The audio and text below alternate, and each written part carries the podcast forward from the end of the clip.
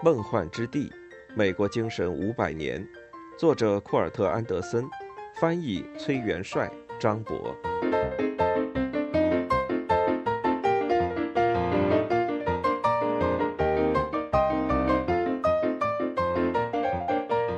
第十三章：寻妖除魔，习惯性阴谋论。阴谋确实存在，有时候一群人为了获取。保持或扩大权力和财富，会实施秘密的计划。十八世纪的时候，一群在美国的激进分子因为害怕伦敦方面密谋剥夺他们的自由，策划出了自己的一套阴谋来对抗伦敦。一七七五年的枪声响起的时候，在波士顿的英国将军把约翰亚当斯称作有史以来头号反政府阴谋家。两个月以后，还没有发疯的乔治三世把殖民地的反叛称作孤注一掷的阴谋。独立宣言的主要内容列举了殖民地人们对国王夸大其词的抱怨，他们认为国王密谋奴役他的美利坚臣民，他计划将这里的人置于绝对暴政之下。因此，美国人从一开始就有理由相信。阴谋是政治和历史的重要推手。正是因为有了这样的先例和一点事实作为根基，谬论才开始生长并持续坚挺。认知心理学先锋杰洛姆·布鲁纳对于谬论这样解释道：“他的力量在于他游走在幻想与现实之间的那条若有若无的细线。”其结果就是使美国得以建立的配方，我们独特的历史、独特的心理以及这两者之间的共生关系，也正是使我们习惯性的相信阴谋论的配方。首先，让我们来考虑一下新教，一套基于事实的反传统信仰体系，用来替代梵蒂冈错误腐化的版本。清教徒们在串通一气的精英的压迫下。以受害者自居，并最终把自己逼上了自我放逐的道路。后来，意见者组成的新美国又立刻产生了自己内部的意见者，反叛者和压迫者都以为对方在密谋消灭自己。基督宗教的本身，尤其是我们本土这种伪装在高度理性化面具之下的宗教，等同于相信世界上最宏伟、最伟大的阴谋。上帝作为主谋，在一个共谋团队、天使和先知们的协助下，策划与实施他包罗万象的终极计划。就像宗教对世界的解释一样，阴谋论的解释使得人们想要把各种线索联系在一起，不管是真实的还是想象的线索，并把一切都归咎于意图、设计和目的。全然不顾随机因素和偶然事件这种往往更加重要的力量。捕风捉影式的阴谋论倾向于想象范围广、时间长、影响深远的密谋。耶鲁历史学家大卫·布里翁·戴维斯写道：“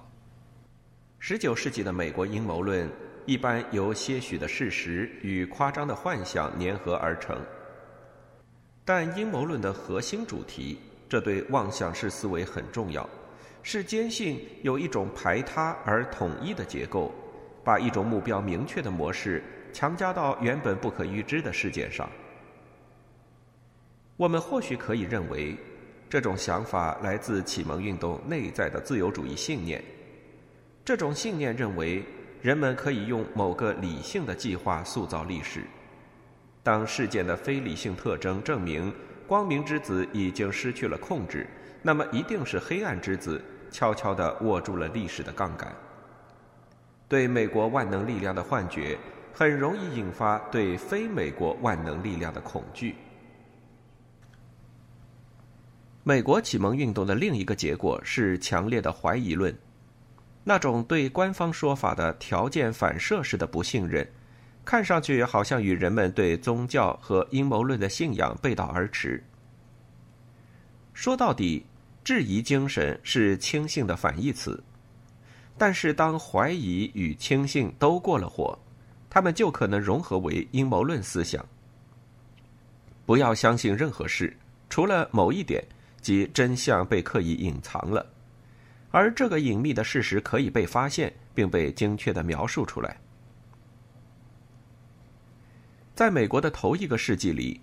美国人相信自己被女巫和印第安人这些撒旦的阴谋包围。在第二个一百年里，他们又对国外的阴谋感到恐慌，有暴君倾向的领袖。与欧洲君主串通一气，其他的暴君领袖与欧洲革命势力暗中勾结。从1797年一本名为《阴谋的证明》的书中，美国人知道了像共济会和光明会那样控制欧洲颠覆分子的全能秘密集团。这本书有个激动的读者，是一名来自马萨诸塞州的牧师，乔纳森·爱德华兹的学生杰迪戴亚·莫尔斯。他在一次又一次的讲道中提到光明会邪恶的全球阴谋，这是危险的一派胡言。其他的阴谋论者坚持，光明会阴谋是虚构的，是亚历山大·汉密尔顿捏造的。他伙同英国人正在美国制造恐慌。一七九八年，国会通过了约翰·亚当斯总统签署的克己法。使他有权关押或者驱逐任何可疑的外国人，尤其是法国人，因为据人们说，法国刚刚进行的革命是光明会一手策划的。此外，法国人几乎都是天主教徒，而人们对梵蒂冈密谋毁掉美国的恐慌，在十九世纪愈演愈烈。教皇在美间谍，也就是说，天主教徒们的人数。每十年都会翻上一番。杰迪戴亚·莫尔斯的儿子，一名纽约市的油画教师兼修补匠，把对天主教歇斯底里的讨伐当成了副业，并在那时发明了电报。塞缪尔·莫尔斯于1835年出版了针对美国自由的外国阴谋，这本书揭露了外国异端的险恶本质，以及威胁美国自由的外国阴谋的存在。此时，美国人终于觉醒，开始重视老莫尔斯关于共济会的警告。共济会分会从英国发迹，与现在的样子并无二致。他们是成年人的兄弟会，是热心公共事务的人们聚餐、喝酒、社交，以及举行一些傻乎乎的秘密仪式的俱乐部。乔治·华盛顿以及十几个在独立宣言和宪法上签了字的人，都是共济会成员。年轻的会员本杰明·富兰克林说：“共济会最大的秘密就是他们根本没有什么秘密。绝大多数成员是社会上层人士，拥有广泛的社交网络。当宗教热潮在19世纪二三十年代席卷美国的时候，所谓第二次大觉醒运动，一场恐慌也在蔓延，尤其是在宗教信仰最坚定的人群中。”人们相信无所不能的共济会正操纵着美国。据传，共济会成员是一群放荡、堕落、邪恶的人，是某个秘密政府的操纵者。散布恐惧的，首先是借全国性大妄想东风的基督教神职人员，接着是仇恨精英阶层的普通人和利用这种心理的投机主义者，甚至还有一位前总统。约翰·昆西亚当斯宣称：“我们国家道德上最大的污点就是共济会这个机构。最大的污点。”这位讨伐过奴隶制的前总统这么说。他还发表过著名的言论，称理性的、和平的美国不会去国外寻妖出没。或许大众对待天主教移民和本土共济会高层人士的群体性疯狂。在一定程度上符合弗洛伊德所说的置换，比起在奴隶制日渐增长的阴影之下对国家失控感到焦虑，抱怨假想的恐惧要简单的多。正如戴维斯所说，其中最大的讽刺是在美国，从阿隆博尔到共产党，那些真正的阴谋还不如人们讨伐假想阴谋团体的运动对社会现实造成的影响大。它具体指的是美国南北战争前夕，北方人所认定的奴隶主集团阴谋。然后，当那场真正的划时代的奴隶制危机终于不容忽视的时候，每一方都认为另一方是被邪恶主子操纵的傀儡。